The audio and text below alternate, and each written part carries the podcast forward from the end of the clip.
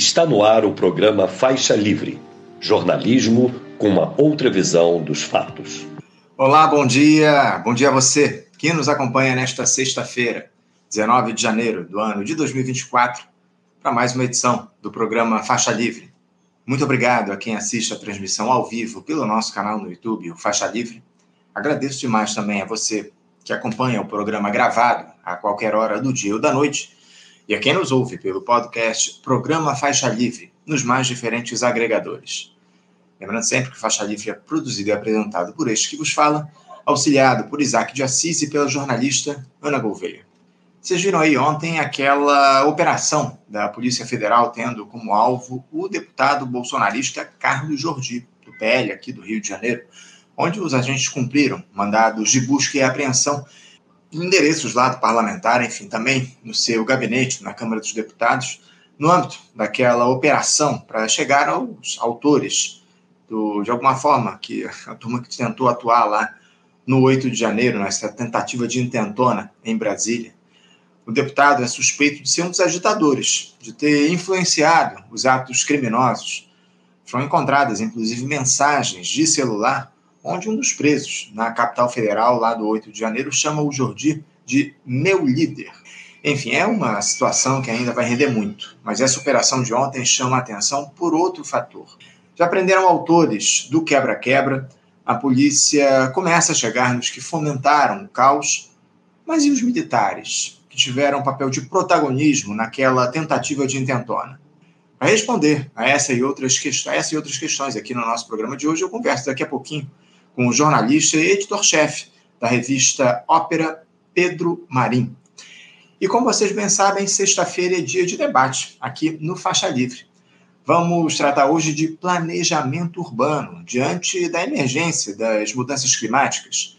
Tivemos aí essa tragédia no último fim de semana aqui no Rio de Janeiro por conta das enchentes, depois das fortes chuvas que atingiram a Zona Norte e a Baixada Fluminense, com 12 mortes, milhares de pessoas desalojadas, gente que perdeu tudo, tinha aí em casa sub, com a água subindo e levando móveis, eletrodomésticos, o drama de gente pobre que não sabe mais o que fazer diante da inação de gestores públicos incapazes de agir para evitar esse tipo de situação que ocorre aí há séculos aqui no Rio de Janeiro, mas que tem se intensificado graças aos eventos extremos cada vez mais comuns.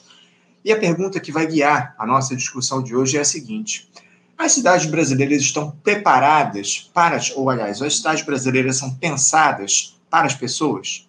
Eu terei aqui, me ajudando a tratar dessa questão na edição de hoje, três especialistas. O economista, sociólogo, doutor em desenvolvimento econômico e social pela Universidade de Paris e professor titular do Instituto de Pesquisa e Planejamento Urbano e Regional da Universidade Federal do Rio de Janeiro, Carlos Weiner.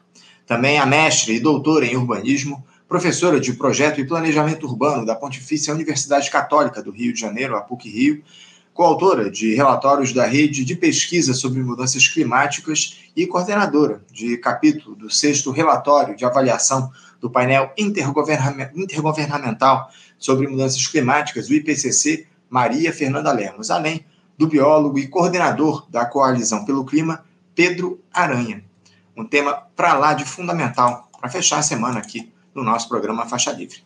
Bom, gente, estou aguardando o Pedro Marinho acessar aqui a nossa live para a gente convidá-lo para conversar aqui. Ó. Ele está entrando aqui agora. Então, como ele está acessando aqui a nossa live, vocês sabem bem que antes de toda entrevista eu tenho a vinheta.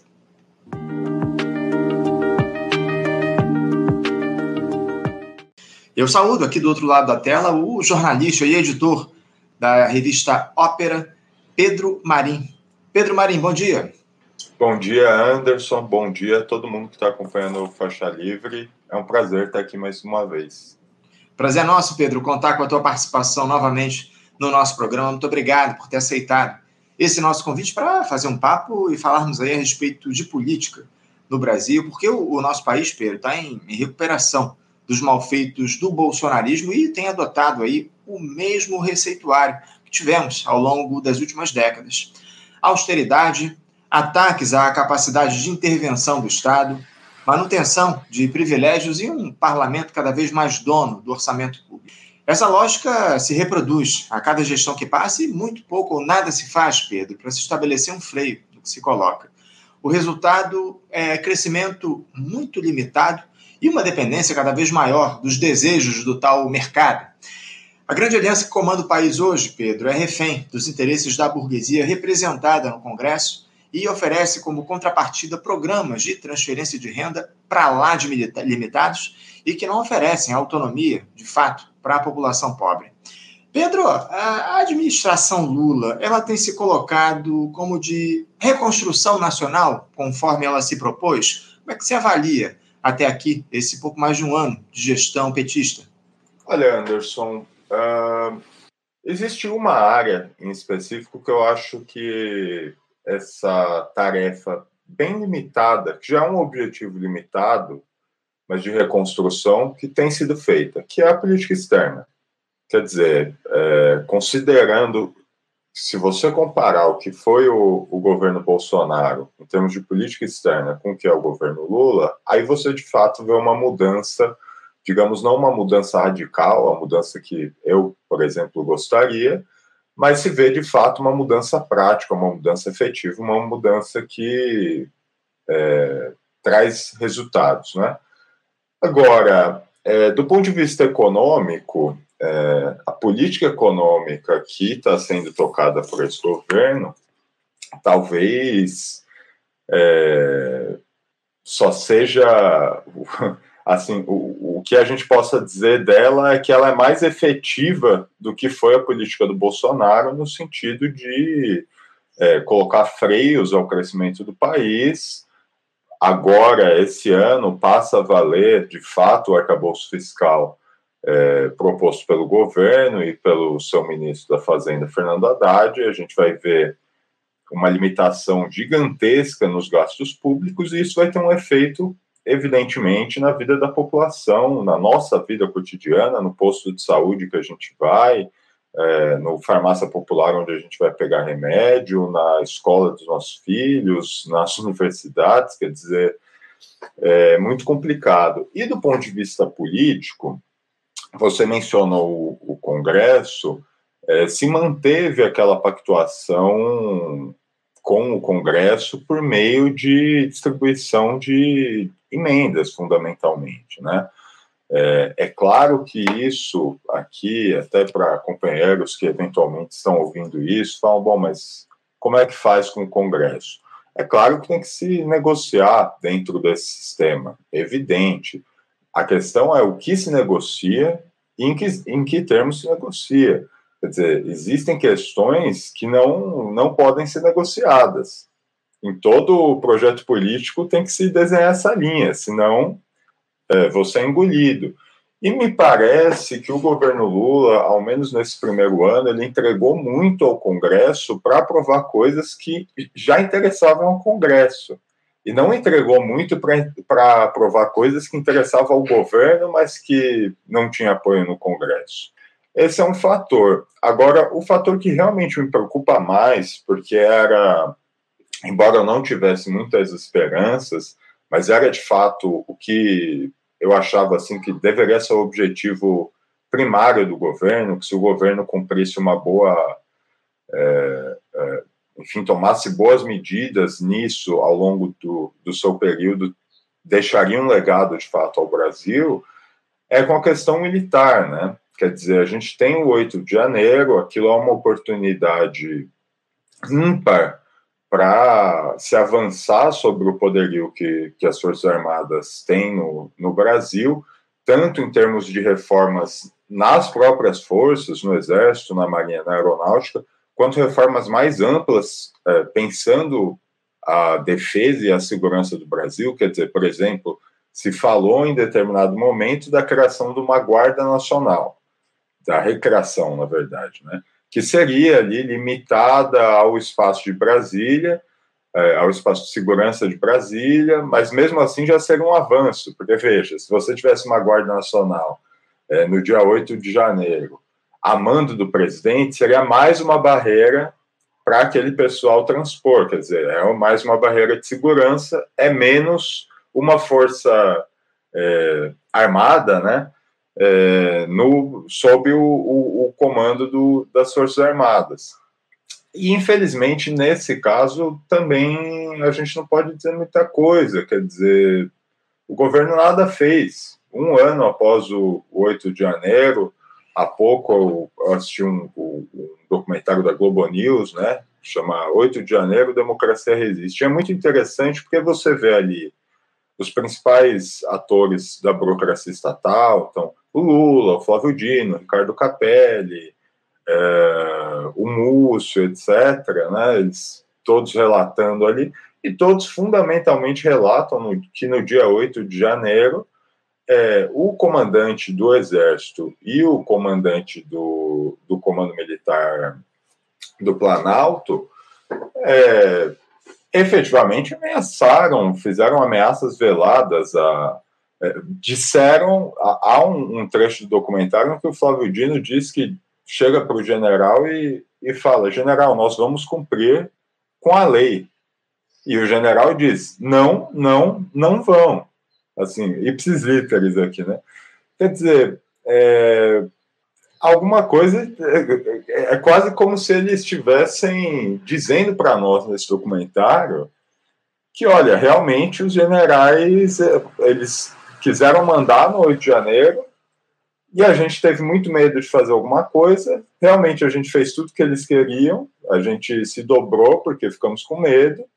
E aí trocamos o comando do exército e achamos que isso resolve, mas assim, trocaram por um comandante que no dia que, que entrou no cargo, no dia que fez um discurso pelo qual entraria no cargo, né, quer dizer, quando o Tomás Paiva faz aquele discurso tido como legalista, etc., é, e que, segundo o ministro Múcio, de fato contou para ele ser apontado como comandante, mas naquele mesmo dia ele conversava com seus companheiros ali, outros generais, outros comandantes, e dizia que a vitória de Lula, embora indesejada e infeliz, nós temos que compor com esse governo para impedir que reformas sejam feitas, porque esse governo vai querer vir para cima da gente, então precisa de um comandante que tenha a confiança do presidente. Quer dizer, é, é exatamente o mesmo desejo tutelar que o comandante do Exército teria demonstrado no 8 de janeiro, por exemplo. Não é diferente. Uhum. Então, assim, é, é de fato muito preocupante, né? Porque é um legado que poderia ter sido deixado o 8 de janeiro deu a oportunidade de implantar reformas amplas, é, e isso teria um efeito no Brasil de fato a longo prazo, né? Quer dizer, se, a, se nós conseguíssemos é, impedir a tutela, ou ao menos é, torná-la mais, mais difícil, né? Talvez, por exemplo, fosse mais fácil negociar com o Congresso, porque não teria tanto medo de algumas coisas talvez, se nós tivéssemos de fato um, um, um, sistema de defesa no qual a gente pudesse confiar, e aqui confiar não digo assim que tem que ser uma maravilha de sistema de defesa, que nós temos que ter as armas mais é, tecnológicas, etc. Mas eu digo assim, confiar do ponto de vista político, de que é, esse sistema, é, essas forças armadas não vão me trair, mas estão de fato comprometidas com, com a defesa da decisão do povo brasileiro, né? Talvez a gente pudesse ter uma política externa um pouco mais, mais dura, né? um pouco mais.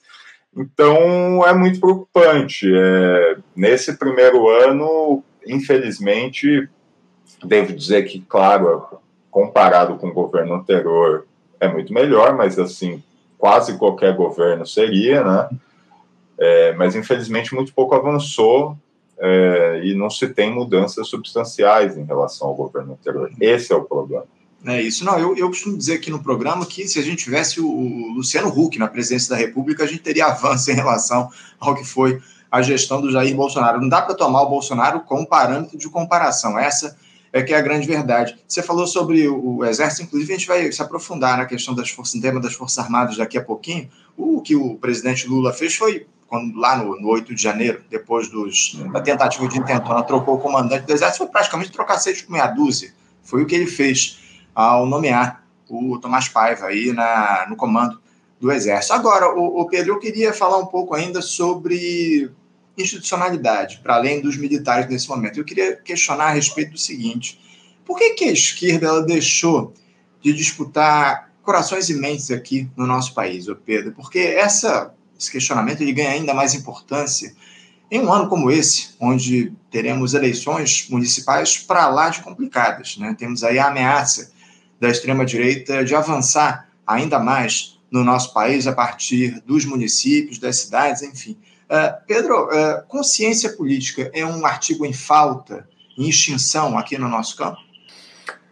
Olha, Anderson, isso é interessante, porque eu tenho, tenho estudado muito história do Brasil colônia e história do Brasil império, né? Para pensar algumas pensar algumas tendências que eu, que eu vejo hoje políticas, né? Tentar entender de onde a gente veio, né?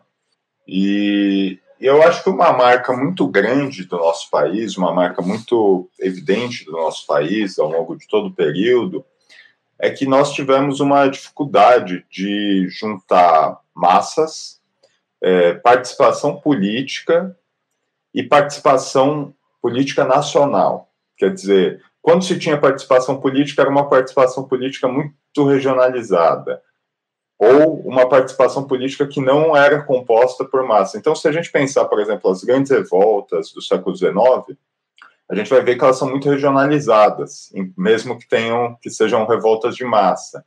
É, então, é difícil, ao longo da trajetória brasileira, até o século XX, a gente encontrar esses três fatores, né? quer dizer, partido de massas é, e, e, e uma política nacional. No século XX é quando a gente começa a ver esses fenômenos, né? Então, o Partido Comunista, à época, o Partido Comunista do Brasil, né, o PCB, é, nascendo, os Galinhas Verdes nascendo, é, o trabalhismo nascendo e avançando ali de 30 até 50. Então é quando de fato se estabelece esse, essa tradição de, um, de uma política feita por massa a nível nacional. E aí, claro, vem a ditadura, que destrói é, a maioria das organizações de cima a baixo, é, matando suas lideranças, enfim. No rescaldo da ditadura, de fato, se o Lula diz, costuma dizer uma coisa, né, que ele diz que ah, o PT é o único partido que realmente existe hoje no Brasil, né? É claro que é um, que é um exagero, mas se a gente pensar, bom, qual que é o único partido que é um partido relativamente grande, que tem militância é, e que tem que consegue influir na, na política nacional, né, que tem esse poder, e que tem presença nacional, né? Do, se a gente pensar, por exemplo, entre os partidos institucionais, realmente o PT é o único partido de verdade, né? Porque se pensar, por exemplo, o PSDB sempre foi um amontoado da pequena burguesia e de parte da burguesia é, mineira e paulista. Se você pensar o PSB, sempre foi um partido é, de parte da burguesia nordestina e parte do norte. Quer dizer, além de serem, não serem partidos de massa, com grande, é, com uma militância grande, também conservam esse aspecto regional, né? É, e eu acho que o porque quer dizer, por que, que não se chama, né, não se tenta fazer uma política de corações e mentes, de convencimento, de mobilização, etc. Eu acho que o, na longa trajetória histórica brasileira, as classes dominantes do Brasil é o, é o temor delas ter esse partido. É, e eu acho que o PT, até ali, talvez 2010, é, ele de fato conseguia trabalhar com esse temor é, das, das burguesias. Quer dizer, ele não mobilizava assim nada para além, muito estava né? no governo, estava cumprindo constitucionalidade, era carta aos brasileiros, mas o temor da burguesia de que houvesse uma ruptura do lado de cá, quer dizer, que houvesse um processo de mobilização, de avanço, ao estilo, por exemplo, do que foi feito, foi feito no governo Jango, já bastava para que ele conseguisse compor é, de certa forma. E, na minha avaliação, a partir de 2015, fundamentalmente, a burguesia brasileira tem uma grande lição, que é que eles podem avançar sobre o governo e o governo, é, o governo, um governo petista, por exemplo, um governo petista não mobilizará suas bases contra eles. É, eles podem dormir tranquilos em relação a isso. Então, a partir de 2015, de fato, é uma. Eles vão avançando e, e não retrocedem, né? Quer dizer, começam a se organizar para ir para a rua, veem que podem, não só podem disputar a rua, como podem tomar a rua para eles. É, aí começam a mobilizar o processo de impeachment, conseguem avançar com o processo de impeachment, estabelecem um novo governo, esse governo altamente neoliberal, radicalmente neoliberal, o governo de, de Michel Temer, aplicando ali o, o receituário neoliberal na, é, as suas últimas, né? é, prendem a maior a liderança desse, desse outro campo, que é o presidente Lula, e fundamentalmente, é claro que houve manifestações, as pessoas que tiveram nesses lugares têm que ser é, tem que ter seus atos rememorados, etc. Mas, assim, do ponto de vista do partido, que é um órgão organizativo, que deveria mobilizar as pessoas, etc., fundamentalmente nada foi feito. A gente não lembra de um grande episódio assim, desde 2015 até, enfim, a soltura do Lula, de mobilização do, por parte do PT. Então, eu acho que se perdeu esse medo do lado de lá, e isso cria condições, não é só que cria condições piores é, para o povo brasileiro, para nós, queremos, enfim, viver uma vida justa, viver uma vida boa de ser vivida, né? Mas cria é, dificuldades de governabilidade até para o governo, porque não, o, o único fator que o PT tem, diferente de todos os outros partidos, esses outros partidos não temem mais no PT, que são a capacidade de mobilização de massa a nível nacional. Uhum. É, e eu acho que isso tem, por um lado, tem um elemento teórico ali, que está é, tá ligado à própria formação do PT, quer dizer, uma ideia, uma concepção muito antipopulista, é, a própria ideia de um, de um partido de massas, quer dizer, não pensam em termos de uma, de uma preparação profissional para a enfrentada do para enfrentar a questão do poder e, ou para a tomada do Estado, mas para além disso, eu acho que existe é, simplificando muito mesmo, né? Uhum. Eu acho que existe uma fé, de fato, na institucionalidade, uma, um, uma coisa republicana, assim, e não um republicanismo é, de tensão, de confronto, né? Aquela ideia de que, bom, a república existe, é a praça pública onde nós nos confrontamos e disso sai o que é melhor para o povo. Não, uma ideia de que não se pode é, ter confronto. É a política como a ausência de confronto. Só que o problema é que é um republicanismo que aparentemente o, o, o, o governo tenta aplicar, mas os seus inimigos não. Sim, sim, né? É, é o que a gente tem visto aí a partir da atuação da extrema-direita. Essa, essa tua última resposta me chamou muita atenção. Eu queria desenvolver um pouco melhor esse, esse conceito que você trouxe aqui para a gente. O Pedro, você diria, então, de alguma forma, que é, a burguesia deixou de temer a classe trabalhadora enquanto ator de transformação política no nosso país, é isso? Eu diria que, em alguma medida, não que eles tenham deixado de temer a classe trabalhadora, mas eles sabem que a classe trabalhadora hoje não tem um instrumento de organização. É, porque o PT, mesmo com, com todas essas concepções teóricas, uh, digamos, modernas, né, essa coisa é, quer dizer, uma rejeição ao populismo por um lado, uma rejeição ao partido de quadros por outro, uma rejeição à, à teoria revolucionária, etc. Mesmo com tudo isso, se a gente pega o PT da década de 80, bom, é, se você pega as greves do ABC, por exemplo, você fala, esse partido pode é, pode dobrar o país ao meio, né? Pode mudar o, o rumo do país.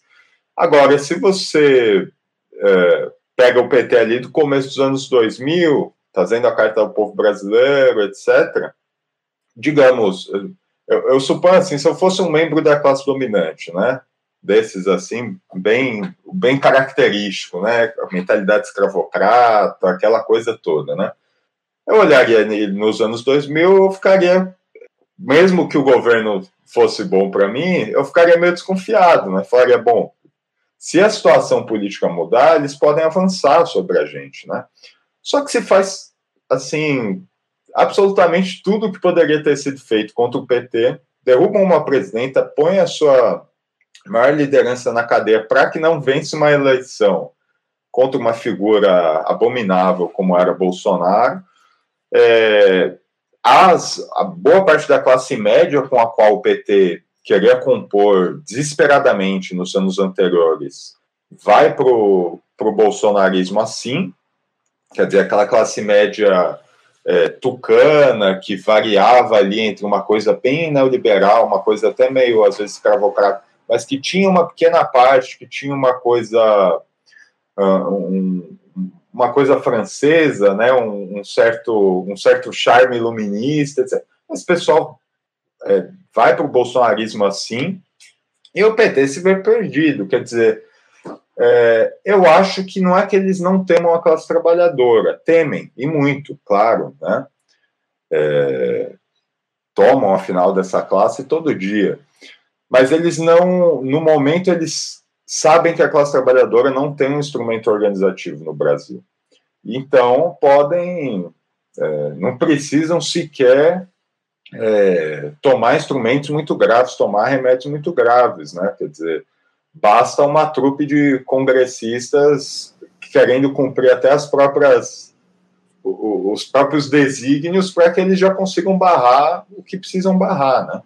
Uhum, entendo. Ou então um cabo e dois soldados, né? Como disse lá o, o Jair Bolsonaro, né, o Pedro? É, essa, essa, é a grande questão que se coloca, né? É, eu também considero aí que há um, uma, um problema enorme aí no que diz respeito à mobilização da classe trabalhadora aqui no nosso país. Ninguém mobiliza hoje a esquerda, né? O nosso, as nossas, é, os nossos movimentos sociais, é, os sindicatos, enfim, os partidos políticos, eles estão de alguma forma alheios a essa necessidade que há se mobilizar a classe trabalhadora. É importante a gente falar sobre isso. Agora, eu queria também uh, tratar aqui, ô Pedro, contigo, dessa, desse episódio que a gente teve aí, essa busca e apreensão na Câmara dos Deputados contra o parlamentar, o Carlos Jordi, deputado do PL aqui do Rio de Janeiro, no dia de ontem. Ele que é líder da oposição e suspeito de ter aí forte ligação com organizadores aí da tentativa de intentona lá em Brasília, no 8 de janeiro do ano passado. A Polícia Federal teve o aval do ministro do Supremo Tribunal Federal, Alexandre de Moraes, para empreender mais uma fase da Operação Lesa Pátria, autorizada também pela Procuradoria-Geral da República, PGR. Na decisão, o magistrado cita forte ligação do parlamentar com Carlos Vitor de Carvalho, ele que é o tal do CVC, líder da extrema-direita em Campos dos Goitacazes, aqui no Rio de Janeiro, e preso pelos atos do 8 de janeiro do ano passado. Foram encontradas mensagens, o Pedro, onde esse sujeito chama o deputado de meu líder. Carlos Jordi argumentou que nunca apoiou ato e disse que Alexandre de Moraes se julga dono do Brasil. Pedro, eu queria uma avaliação tua para essa operação aí contra o deputado Carlos Jordi. E se você acha que o judiciário tem passado dos limites aí nesses últimos tempos, como diz o parlamentar bolsonarista. Como é que você vê a atuação do judiciário, em especial depois do 8 de janeiro? Fala um pouquinho também sobre essa operação de ontem, por favor. Certo. É, Anderson, assim, a, a operação em relação ao Carlos Jordi me parece justa, né? Quer dizer, alguém que efetivamente estava envolvido uh, com, os autos, com os atos golpistas ali, enfim, a gente vai ver até que ponto estava envolvido nisso, né? E alguém que efetivamente faz parte da estrutura do Estado, né? Quer dizer, isso é, é uma coisa importante. Quando a gente fala em golpe de Estado, é, a definição clássica é justamente uma fração da burocracia estatal se movendo contra outra fração para além da legalidade, né? Para além da, das regras do jogo. É, só que o que me preocupa nesse tipo de coisa é que se chega em figuras como o Carlos Jordi, mas não, aparentemente não se chega em figuras que, é, digamos, que usam farda, né? Não se chega aos generais. Embora, e aí é, é importante a gente rememorar o 8 de janeiro ele é antecedido é, primeiro por aquelas, aquelas tentativas de ocupação de rodovias, né? Quer dizer, tem-se o resultado da eleição e imediatamente a extrema-direita se mobiliza, ao contrário do que fazemos nós, né? Se tem o resultado das eleições, nosso campo fica em casa, feliz, ah, graças a Deus, né, deu tudo certo, agora resolveu-se tudo, etc. Eles vão para a rua, param rodovias, né? É, eu lembro em São Paulo, no dia, é, no dia das eleições, depois do resultado, pararam a rodovia que dava acesso ao aeroporto de Guarulhos. Não é pouca coisa, né? É, enfim, fazem isso. Aí tem-se ali uma semana, uma semana e meia de absoluta. Quer dizer, as autoridades fundamentalmente não fazendo nada, para desobstruir essas vias, enquanto quando é o movimento popular que faz isso para reivindicar uma casa, reivindicar um terreno, é bala no, nas, nas primeiras três horas, né? É, mas isso passa, etc., não fazemos nada. De qualquer forma, eventualmente as autoridades mobilizam, tiram as pessoas, as pessoas vão para os quartéis. Em novembro, o comando das três forças, quer dizer, o comando da Marinha, o comando da Aeronáutica e o comando do Exército, assinam uma nota fundamentalmente dizendo que, olha, tirar as pessoas, mandar que as pessoas saiam de frente dos quartéis seria um crime, né? Que, uma, que um outro poder, porque eles, os militares supõem-se um poder, né? Que um outro poder é, queira tirar as pessoas do quartel seria um crime tal qual seria, por exemplo, pregar um golpe em frente ao quartel. Fundamentalmente, esse é o, é o, é o conteúdo daquela carta. Quer dizer, fazem uma ameaça às outras, às outras instituições em defesa daqueles acampamentos. É, então, veja, não dá para pensar o 8 de janeiro, mesmo eu não estou dizendo que só porque o, o, o, batalhão da Guarda Presidencial não se mobilizou no dia 8 de janeiro, porque o, o comandante do, do Comando Militar do Planalto aparentemente era um, um golpista assim é, é, autodeclarado, né? Não é só por conta disso, é porque efetivamente os militares estavam defendendo a manutenção desse, desses acampamentos golpistas desde novembro. E não era, eu chamo atenção para isso, não foi o, o, comandante do Exército, o comandante da Marinha e o comandante das Forças Armadas em notas separadas, uma nota conjunta, quer dizer, não falavam ali as cada uma das forças, falava a classe militar conjuntamente. Porque isso é importante, se a gente lembrar, por exemplo, o manifesto dos generais, o manifesto dos coronéis, e para a década de 50, existe um peso especial quando as três forças se posicionam conjuntamente, não separadamente sobre um mesmo termo.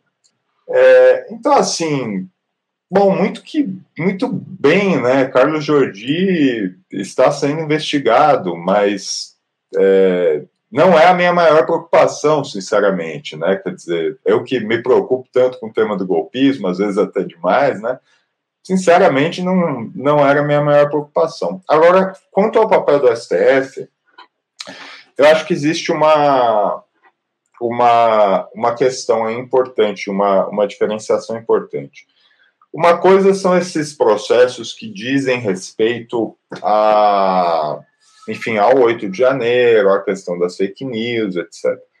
Esses processos, me parece, de fato, cabem é, ao STF, caberiam ao STF, ao menos em alguma medida, e por, por se tratarem de temas excepcionais, né, é, de fato demandam ali não uma excepcionalidade de poder, mas uma excepcionalidade de forma, né? Então, as decisões têm que ser mais rápidas, etc. E para depois serem é, confirmadas pelo, pelo conjunto do Supremo, esse tipo de coisa.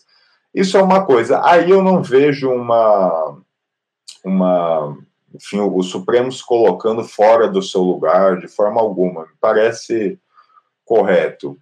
É, agora, onde eu vejo de fato uma, um problema de crise, de crise de concepção, de crise de aqui cabe cada poder, são em, em, outras discussões que dizem respeito ou ao Poder Executivo ou ao Poder Legislativo e que acabam parando no Supremo. Às vezes, inclusive, porque, por exemplo, no caso do Poder Legislativo, é, o assunto não é tratado, não é pautado e deveria ser pautado, e acabam caindo no Supremo. O problema é, seja legítimo ou não, porque isso cabe, a, acaba caindo no Supremo, isso, isso é grave porque cria um problema, cria de fato uma disputa política dentro do sistema político. Isso é uma coisa que a gente tem observado desde 2016. Quer dizer, se a gente pensar no legislativo, o legislativo evidentemente está fora do seu lugar também. O legislativo é um executor hoje. Tá, tá, poxa, o orçamento do, dos deputados esse ano é uma coisa escandalosa.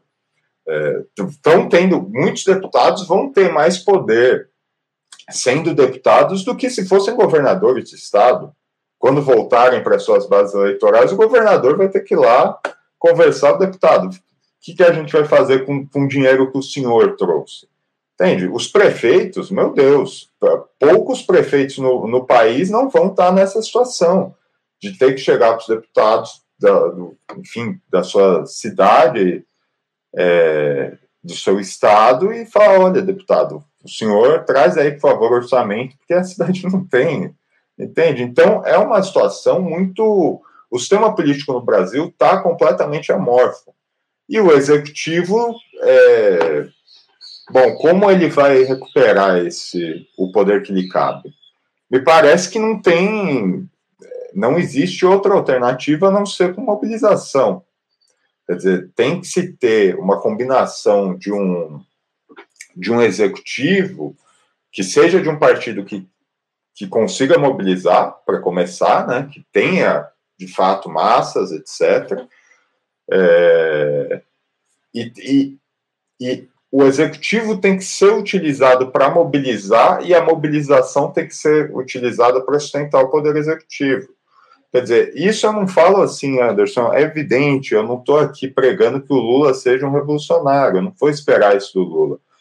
Mas o que eu acho é que tem temas-chave que não se pode resolver é, por trás dos panos, porque por trás dos panos a gente se prejudica. Então, militares não pode ser negociado é, nos bastidores, tem que ser negociado à vista de todos, com mobilização, etc. Política econômica, se você vai conceder em algumas medidas, mas você não pode conceder em absolutamente tudo, você não pode aplicar o, o programa do seu inimigo, porque senão você vai sentir os efeitos que o seu inimigo quer. Né? Uhum. É, o, o, programa que foi eleito nas urnas acima de tudo, o, o, Pedro, ele não tem sido aplicado a partir dessa gestão está colocada. Né? Os brasileiros elegeram o presidente Lula com esperanças de mudanças significativas, mas não é o que a gente tem tido ao longo desses últimos tempos. Você citou a questão militar, eu ia trazer, inclusive, aqui é, esse tema para a gente discutir mais uma vez, né? Falando aí sobre o 8 de janeiro, né? Porque a justiça está chegando lá a quem a quem promoveu os ataques do 8 de janeiro, aos organizadores, mas os militares tiveram papel de protagonismo naquele momento, seguem aí quase que intocados. Parece que há aí no governo, o, o Pedro, o entendimento de que o ministro da Defesa, o Zé Múcio, é um dos que podem, inclusive, entrar numa próxima reforma ministerial. Ele não gosta lá de tanto prestígio na atual gestão, pelo menos é o que se diz. Ontem o ministro, inclusive, andou defendendo as Forças Armadas depois de saber que o coronel Mauro Cid, em delação, teria dito que o Jair Bolsonaro falou sobre golpe com os militares. É, há uma relação, para a gente fechar aqui o nosso papo, que eu também já estou limitado pelo tempo aqui, ô Pedro, há uma relação de confiança hoje do governo Lula em relação ao alto comando das Forças Armadas? O 8 de janeiro não serviu de lição para o presidente da República, Pedro? Olha, Anderson, é, eu suponho que não haja essa relação de confiança. O que, vendo assim a, a trajetória política, eu acho que não há uma relação de confiança, mas há uma relação de medo. Então, por exemplo, o Múcio, no, nesse documentário, por exemplo, o Múcio diz, ele, a, a, jornalista pergunta para ele numa, numa, num determinado trecho, né? Mas, ministro Múcio, parece que, que os militares, assim, tudo que eles queriam foi o que foi, o que foi feito, né? Aí o Múcio, não, não, não, não, não. Ela, como não, né? Quer dizer, vocês não. Vocês só foram lá no acampamento no dia seguinte, né? Aí ele fala assim, Anderson, Não, o, o Júlia, que é o nome da, da, da jornalista, né? Veja, Júlia, é, você sabe que eu vim aqui, eu vim para esse governo para ser um pacificador, né? O, o, o Lula me chamou para ser um pacificador. Quer dizer, não é que ele confie, eu não acho que o Lula confie nos militares, é que ele não tem.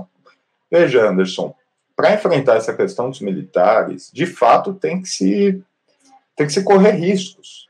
Não dá para pensar é, a questão dos militares ao mesmo tempo que se pensa uma política institucional normal nesses termos republicanos que, que infelizmente se pensa no Brasil.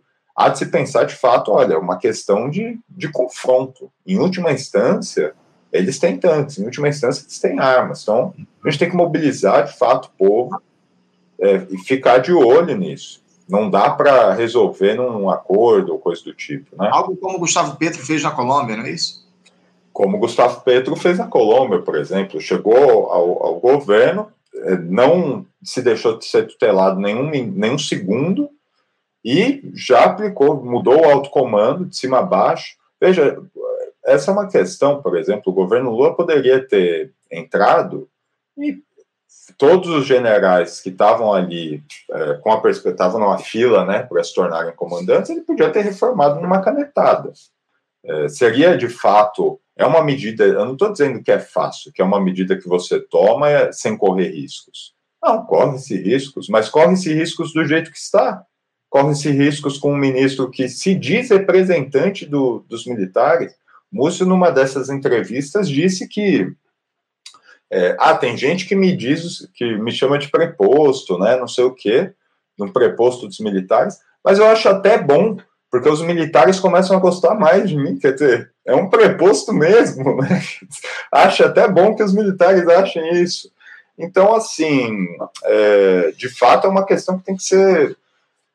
Pode ser resolvida em alguma medida dentro da institucionalidade, quer dizer, não precisa romper, não precisa acabar com as Forças Armadas, não é isso que eu estou propondo. Mas é uma questão que demanda um nível, algum nível de mobilização e um, uma boa dose de coragem, né? E não e nenhuma dose, assim, tem que se fugir disso como o diabo foge da cruz, de querer contemporizar com eles, porque não existe conversa.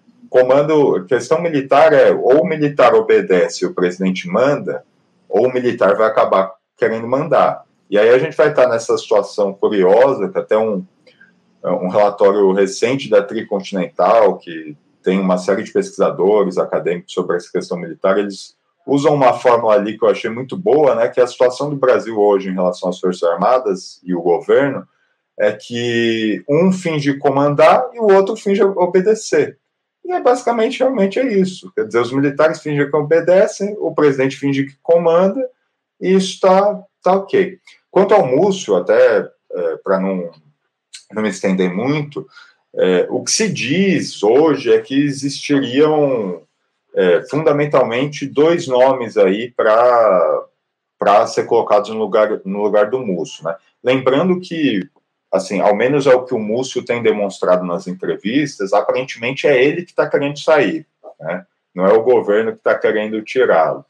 E esses dois nomes, um eu acho um pouco menos provável, que é o Aldo Rebelo, e acho improvável, porque realmente não é um. É, seria. É um nome terrível, assim.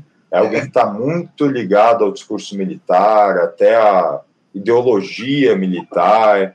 Eu acho e, que e realmente. O Rebelo, o Pedro, desculpa até te interromper, o Aldo Rebelo deve ser nomeado lá na Secretaria de Relações Internacionais do governo de São Paulo, no, aliás, no, na Prefeitura de São Paulo, né? Na Prefeitura do Ricardo Nunes, depois da saída da Marta Suplicy. Algo que está, inclusive, provocando saia justa dentro do PDT, né? Porque o PDT anunciou apoio à chapa do Guilherme Boulos e o Aldo Rebelo, que é uma figura do partido, deve ser o, o secretário de Relações Internacionais na gestão bolsonarista do Ricardo Nunes.